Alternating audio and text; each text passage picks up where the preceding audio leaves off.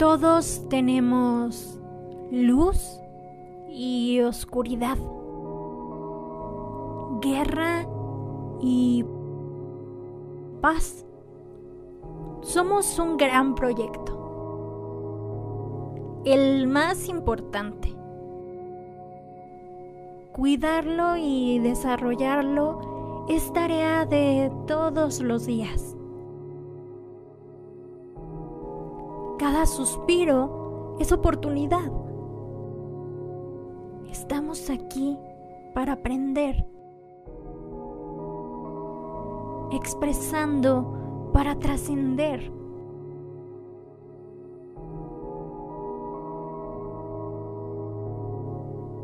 Por eso, para mí hablar siempre ha sido arte.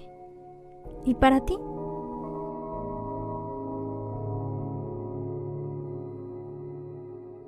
Que estén muy bien. Voy a poner este microfonito así para que me escuche mejor.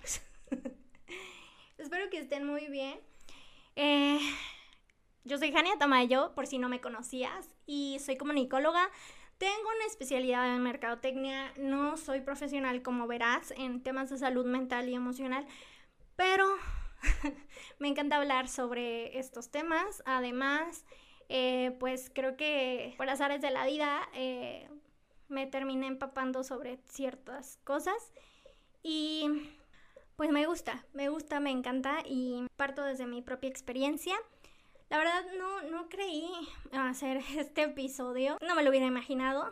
Eh, me siento, me remonta muy al, al 2021 donde dije, ok, voy a decirle al mundo lo que me está pasando y dije, tengo depresión. En ese momento había muy pocas personas hablando, muy pocas de verdad. Es como cuando, o sea, ahora todos tienen podcast y yo empecé en el 2020 cuando apenas había algunos cuantos. Así pasó cuando hice mi diagnóstico público. Eh, varias personas después lo comenzaron a, a decir y así. Y obviamente me da muchísimo gusto.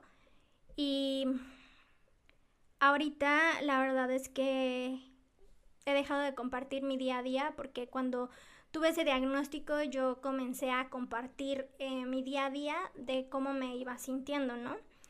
Y pues mi mejoría.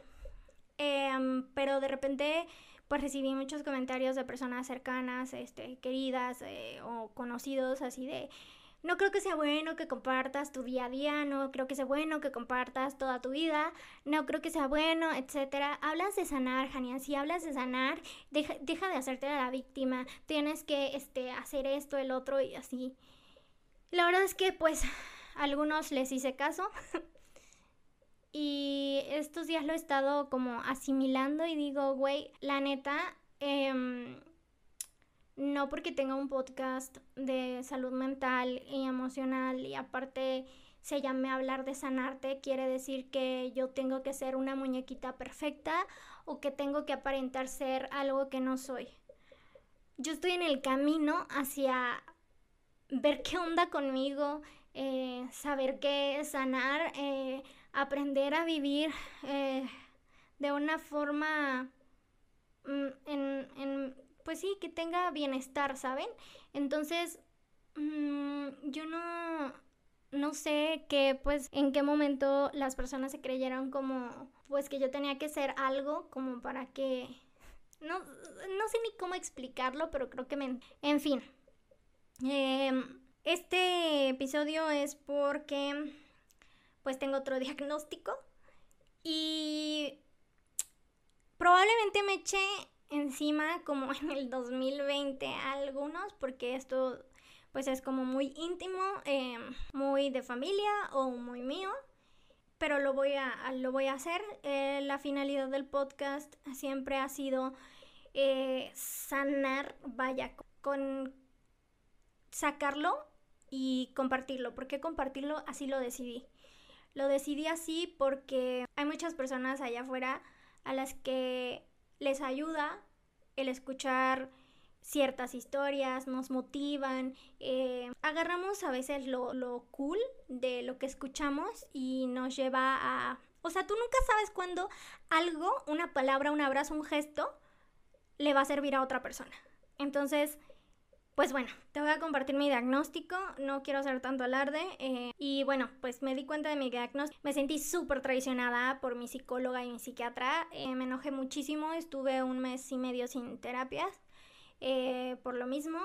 Con mi psiquiatra yo corté relación y le dije que quería mi historial clínico. Gracias a eso pude entrar a una consulta gratuita ahorita les explico eso. Estuve dos años con terapia psicológica, psiquiátrica, más medicamentos, o sea, de verdad, invertí miles en, mí, aquí y aquí.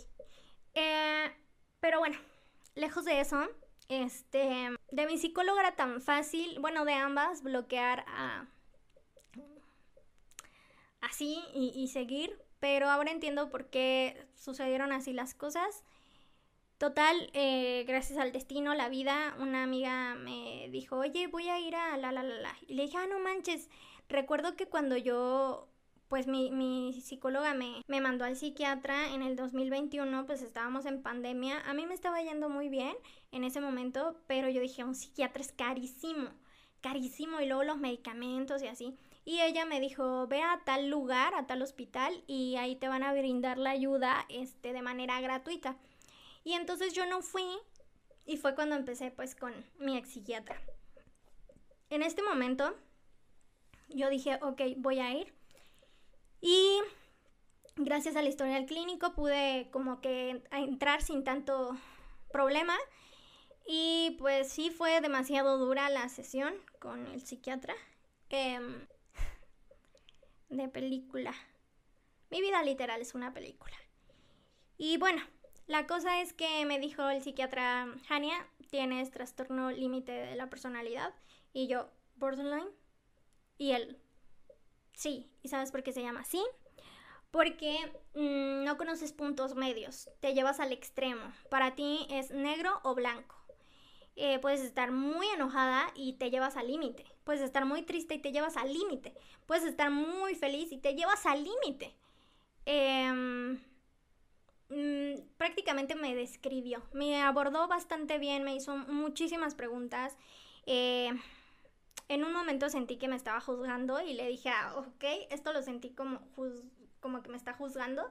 Y me dijo, ok, no quiero que te sientas así, no fue mi intención, simplemente quiero que entiendas como todo lo que te estoy tratando de explicar. Y sí, después lo entendí bastante bien. Eh, pero sí, fue bastante complicado y ¿qué les puedo decir? Pues eh, hacía mucho énfasis en tenemos que darnos eh, prisa, eh, el tiempo, el tiempo, y así como que hablaba mucho sobre el tiempo. Mientras yo esperaba, porque mi amiga tardó más en, pasar a, a, la terapia, mientras yo la esperaba, me puse a investigar. Yo ya había escuchado más o menos sobre borderline y pues por eso cuando él me dijo trastorno límite de la personalidad, yo le dije borderline y me dijo sí. Em, el año pasado mi, mi psicóloga me dejó eh, ver Rubia de Marilyn Monroe y yo en ese momento no, no me dijo que analizara el personaje. Yo no me identifiqué en ese momento, la vi este, este año. Este año eh, la volví a ver y dije, no manches que mi vida, la mitad de mi vida está en una película y aparte ya lo vivió una famosa. Y es que no nada más lo ha vivido una famosa, o sea, se me hace que es algo cultural y que va más allá de, o sea, de sociedad, etcétera, que seguimos de cierta forma repitiendo. Pero no voy a entrar como en, detalles de eso. Simplemente en ese momento um, hay algunos hay algunas páginas donde te dicen que Marilyn Monroe tenía borderline. Mi psicóloga me dijo que no tenía eso, pero tampoco me dijo que sí tenía. Creo que tenía esquizofrenia, la neta no sé. Eh, pero yo dije, wow, porque cuando pues vi que decía borderline, mm, me metí como a ver qué era y pues entendí su carácter y así y dije, ah, no manches. Entonces cuando el, el doctor, el psiquiatra, volviendo como al tema, me, diagnosticó eh, la semana pasada. Me dijo, mira, la personalidad se forma em, de determinada edad o determinada edad. Este, es algo que difícilmente cambia. digamos que ya está como pues formada. Em, básicamente me dijo, esto no es algo que se cure, em, solo se controla, tus medicamentos van a ser tus salvavidas. Básicamente, pues psiquiátricamente no hay mucho que hacer solo mejorarás con terapia, pero tiene que ser conductivo conductual y sí repetía como mucho o hacía mucho énfasis en el tiempo, el tiempo, nos tenemos que dar prisa, etcétera. Pero pues me dijo te veo en tres meses. Y me dejó la misma medicación. Eh, bueno, solo el antidepresivo. Pero entendí muchas cosas porque básicamente pues me, me describió, me dijo cómo me sentía cómo me suelo sentir y cómo reacciono. Entonces, pues sí fue como un boom para mí, la verdad, recibir la noticia.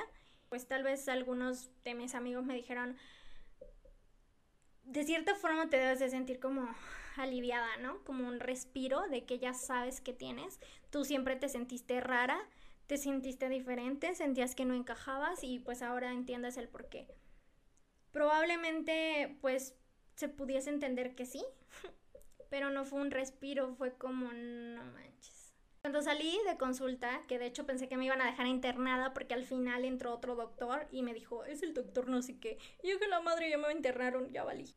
Empecé a investigar sobre el trastorno límite de la personalidad y pues me llevé muchísimas sorpresas, como que sí me lo dijo el doctor, es algo genético, Em, se desconoce a ciencia, cierta, pero pues se cree que es algo genético y además em, pues por traumas fuertes en la infancia o en la adolescencia y por la forma en la que eras tratado de niño o de adolescente, por tu familia, tus padres, etc. Em, yo siempre supe que algo había dentro de mí que tenía que, que investigar, que yo tenía que indagar.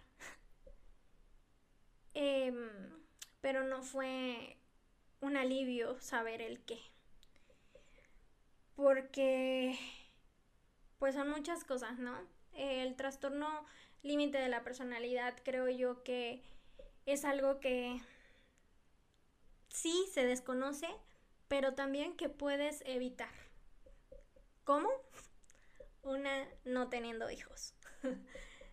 eh, si no estás bien emocional y mentalmente. Dos, em, con el trato que das a tus, a tus hijos. Y pues de un montón de maneras, ¿no? En ser como más empático. En fin cuando yo salí tuve que esperar a una amiga con la que, con la que fui y pues mientras esperaba me puse a investigar y ¿qué creen? Me llevé la sorpresa de que la esperanza de vida de los borderline es de 20, o sea, o hasta los 27 o hasta los 37. Eso al menos dice internet, porque el doctor no me dijo nada de eso, pero internet sí. Además, en una consulta no alcanzas a ver como que todo lo que, ¿sabes? Y pues, ok, me sentí mal.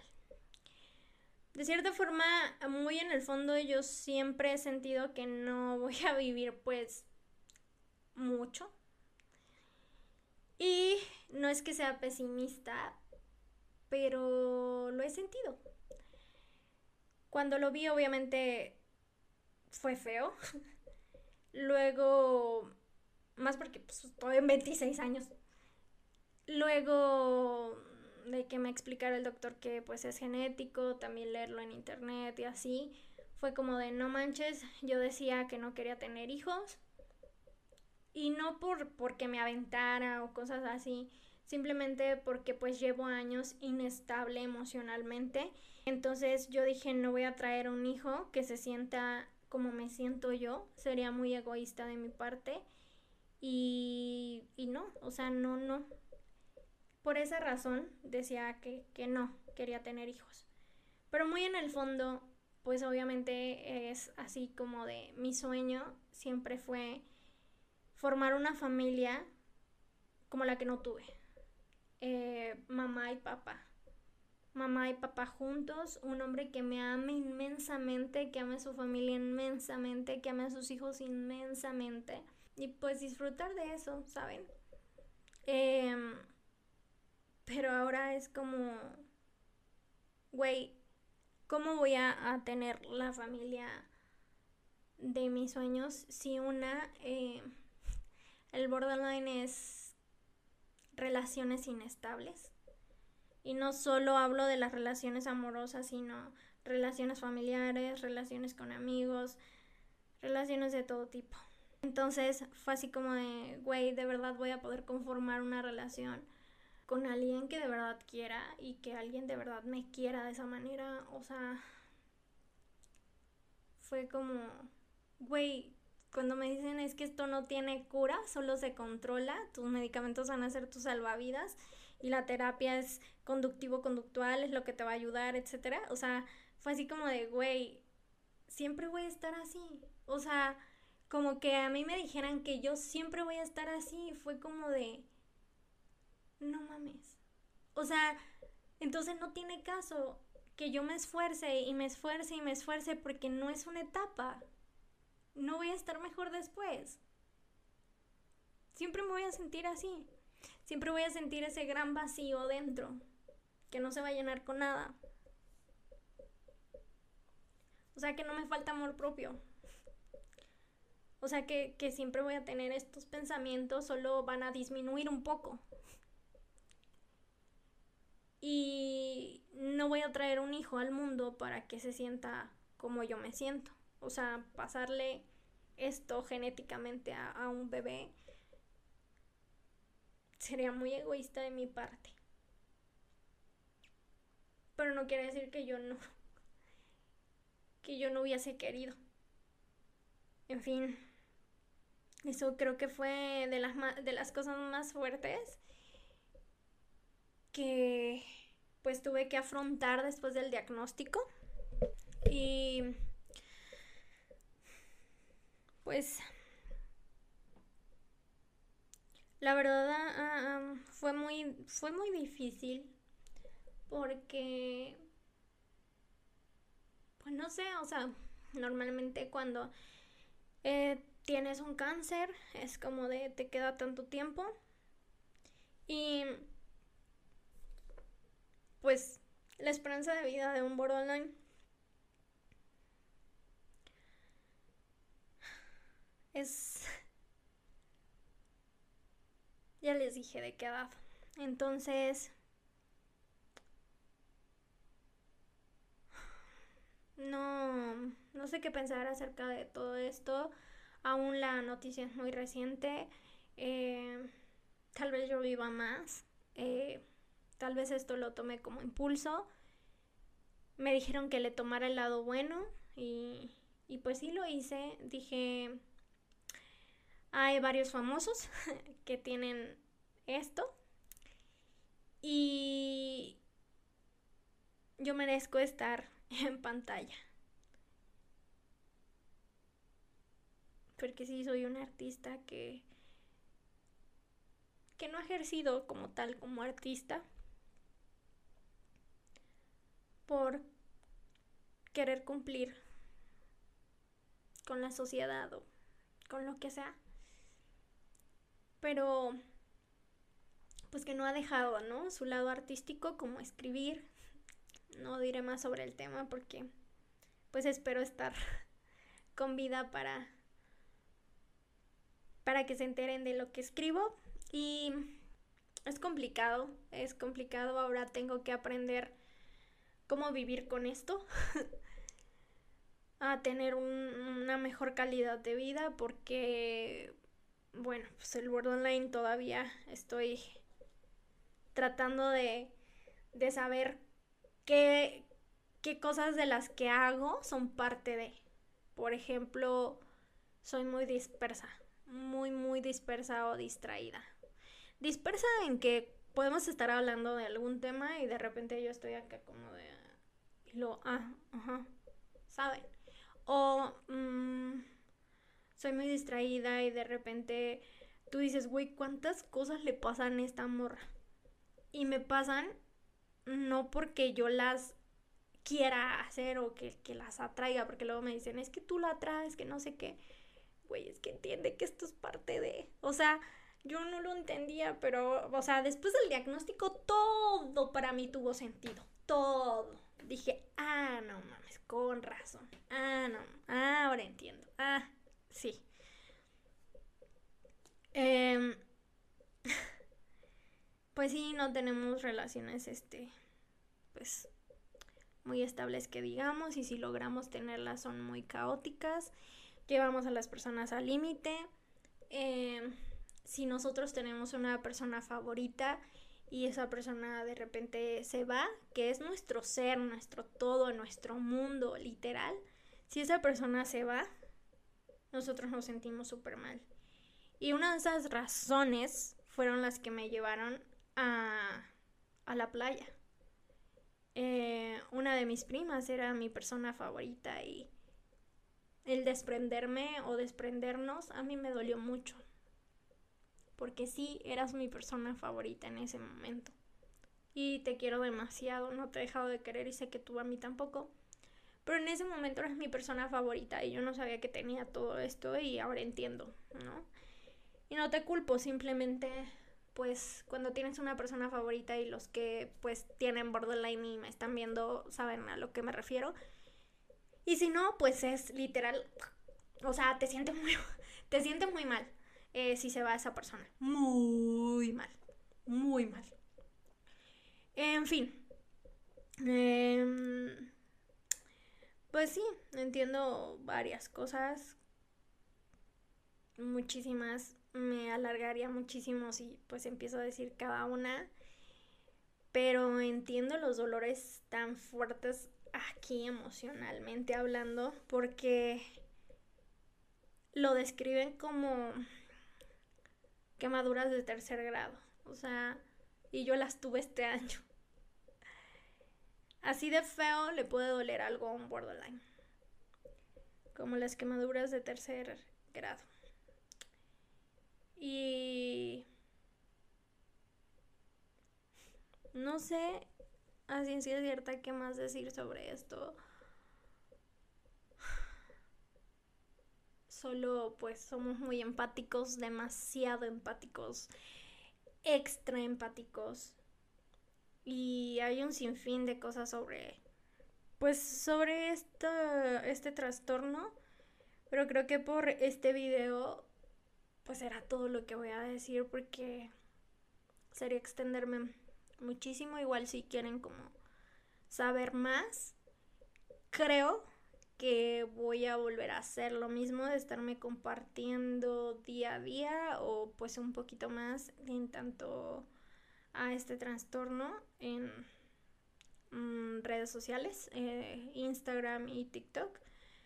Eh, uno para saber identificarlo yo y eh, darme cuenta de cómo esas situaciones, porque tal vez yo, yo, yo no me doy cuenta a ciencia cierta más que cuando leo sobre el trastorno y digo, ah, no manches, con razón. Ah, ahora entiendo. Em, y pues lo voy a estar compartiendo.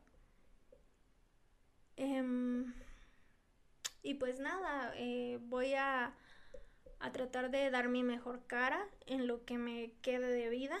No sé cuánto sea. Eh, quiero que se lleven siempre los que me conocen o si no me conoces y, estás viendo este video, de que pues sea lo que sea que viva, siempre lo intenté. Siempre intenté mejorar, saber qué tenía, hasta el cansancio, saber qué pasaba conmigo, encontrar el qué me estaba pasando y y pues tal vez no le encontré solución aún pero igual y puedo ser ese caso que estaba buscando la ciencia, qué sé yo, para darle un giro al borderline, no sé. No sé, no sé, no sé, pero pues por mientras aquí ando al 100. No tan al 100, pero sí al 100. Y no me vengas a decir que soy negativa, güey. Tengo borderline. Tenme paciencia, por favor. Por favor. Y no somos malas personas y tampoco somos unos psicópatas. Güey. O sea, de verdad tienen que estudiar como mucho este tema. Pero siento que somos las personas más vulnerables, más sentimentales que existen. Y pues, gracias por llegar hasta este episodio. Los quiero mucho. Gracias por estar, gracias por acompañarme. Les mando un fuerte abrazo y nos vemos en el próximo episodio, que sí está preparado. no como este que literal tuvo que salir así y probablemente haga más de estos en los que tenga que salir a explicar cómo vivir con borderline. Porque literalmente el doctor me dijo, creo que sí le dije así como de, ¿y qué hago? O ¿y ahora qué? Algo así. Me dijo, pues primero tienes que aceptarlo. Tienes que afrontar que, que lo tienes y que tienes que aprender a vivir con ello y yo. Entonces,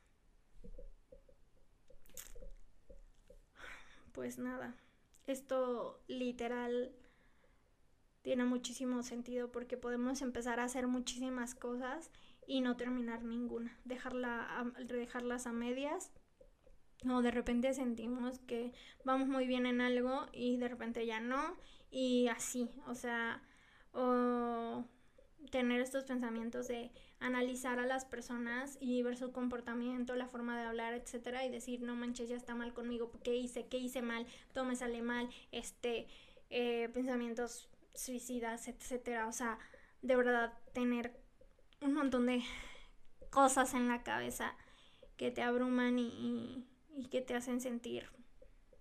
Puedes sentirte fu, fu, fu, fu, fu en las nubes y de repente hasta abajo. Entonces, pues ya les estaré hablando más al respecto sobre esto, pero por el momento es todo. Los quiero mucho y les mando un abrazo. Adiós.